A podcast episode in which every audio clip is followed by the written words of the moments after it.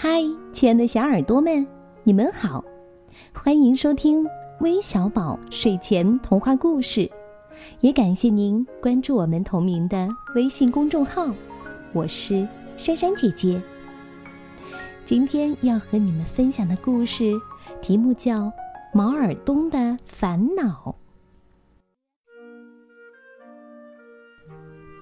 小狮子毛尔东很烦恼。他不爱吃饭，瘦的一阵风就能刮跑。一次在田野里玩，他被风吹到半空中摔下来，屁股痛了三天。还有一次，他被风刮到池塘里，喝了一肚子的水，吃了一嘴的水草。狮子爸爸说。吃零食没有吃饭好，一天三顿饭，一顿也不能少。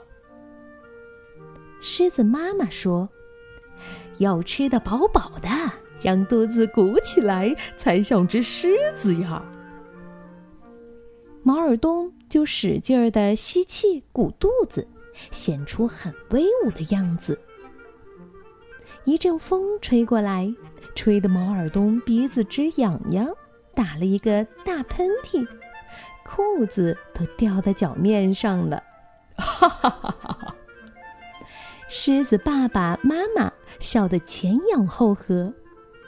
狮子爸爸说：“一点狮子样子也没有。”狮子妈妈说：“吃饭吃饭，得多多的吃饭呢。”狮子妈妈叮叮当当一阵忙，做出来的东西，餐桌都快摆不下了。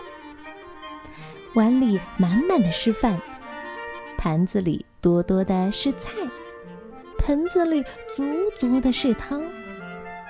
高高的饼垒成一道墙。毛尔东看不见对面的爸爸妈妈，爸爸妈妈也看不见对面的毛尔东。毛尔东做个鬼脸，从桌子底下逃跑了。狮子爸爸一点儿也不知道，一个劲儿地说：“毛尔东，吃肉，吃肉。”狮子妈妈一点儿也不知道，一个劲儿地说：“毛尔东啊，喝汤，喝汤。”没有毛尔东的声音。狮子爸爸妈妈站在板凳上。看看桌子对面，叫起来：“呀，毛耳东不见了！”他们跳下凳子，四下寻找猫耳东。猫耳东早跑到田野里，躲进油菜花地，藏在花丛里。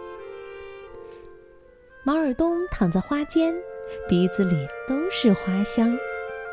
嗡嗡嗡，蜜蜂在采花蜜。我也要当蜜蜂，只吃花儿。毛尔东自言自语地说：“他采下油菜花，甜甜的吃起来。太阳暖暖的，风儿也柔柔的。毛耳东吃着花儿睡着了，他的脸上还留着花粉呢，他的嘴角还淌着花蜜呢。”一只蜜蜂过来，把毛尔东的嘴角当成了一朵花，采起蜜来。毛尔东感到嘴巴痒，一拍，蜜蜂刺了他一下。哇！毛尔东痛得直跳，拔腿就跑。他一口气跑回家，嘴巴肿起了一个大包。毛尔东照照镜子，大声说。瞧，鼓起来了！我成了一个真正的小狮子。狮子妈妈摇摇头，嘴巴鼓不是真正的狮子啊。狮子爸爸摇摇头说：“肚子鼓才像真正的狮子。”毛尔东的肚子扁扁的，他问：“我不像狮子，像什么呢？”狮子爸爸说。像一只小狗，狮子妈妈说：“像一只小猫。”狮子爸爸妈妈一起说：“更像一只小老鼠。猫耳东听了，伤心的捂住眼睛。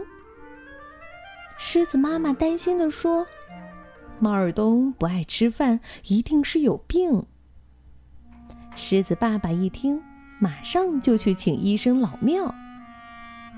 不一会儿，医生老庙来了，背着一个大药箱。老庙给毛尔东做检查，眼皮翻一翻，额头摸一摸。还把毛尔东的舌头拉出来瞧一瞧。毛尔东得了什么病啊？狮子妈妈心发慌。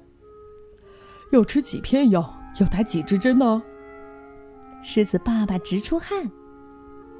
医生老庙说：“不打针，不吃药，给你们一个秘方，照着秘方做，一定很灵验。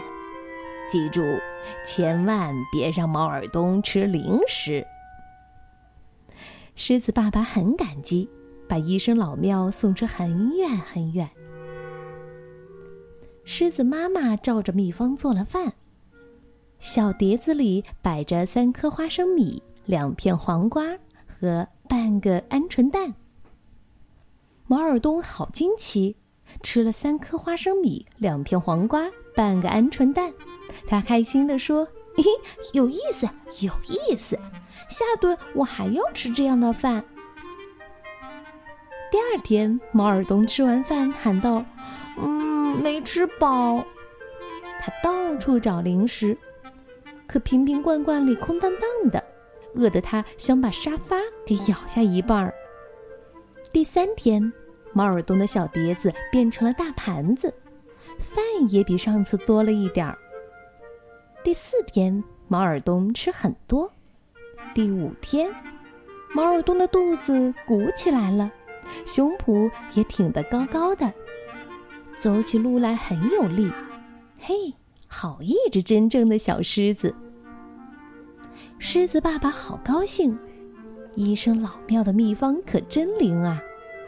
狮子妈妈很愉快，做饭的时候也唱着歌儿。一天又一天，毛耳东变了，胖成了一个圆球球，走两步喘一喘，困呀困呀，天天想睡觉，睁不开眼睛，想去田野里玩，两腿却懒得动弹。毛耳东烦恼起来，唉，怎么办？怎么办呀？狮子爸爸妈妈急得直拍手。对毛耳东说：“毛耳东啊，你得减肥了。”毛耳东答道：“嗯，好的，我同意减肥。不过好吃的东西得再加点儿。”狮子爸爸妈妈一听，都瞪大了眼睛。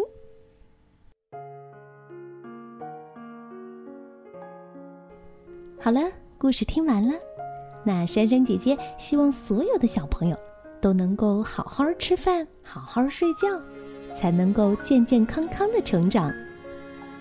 那最后，我们要将故事送给来自广东佛山的岳宁，来自陕西咸阳的张楚纯，来自江苏淮安的葛一夫，还有来自河南郑州的王晨斌。感谢你们的点播，我们明天再见吧，晚安。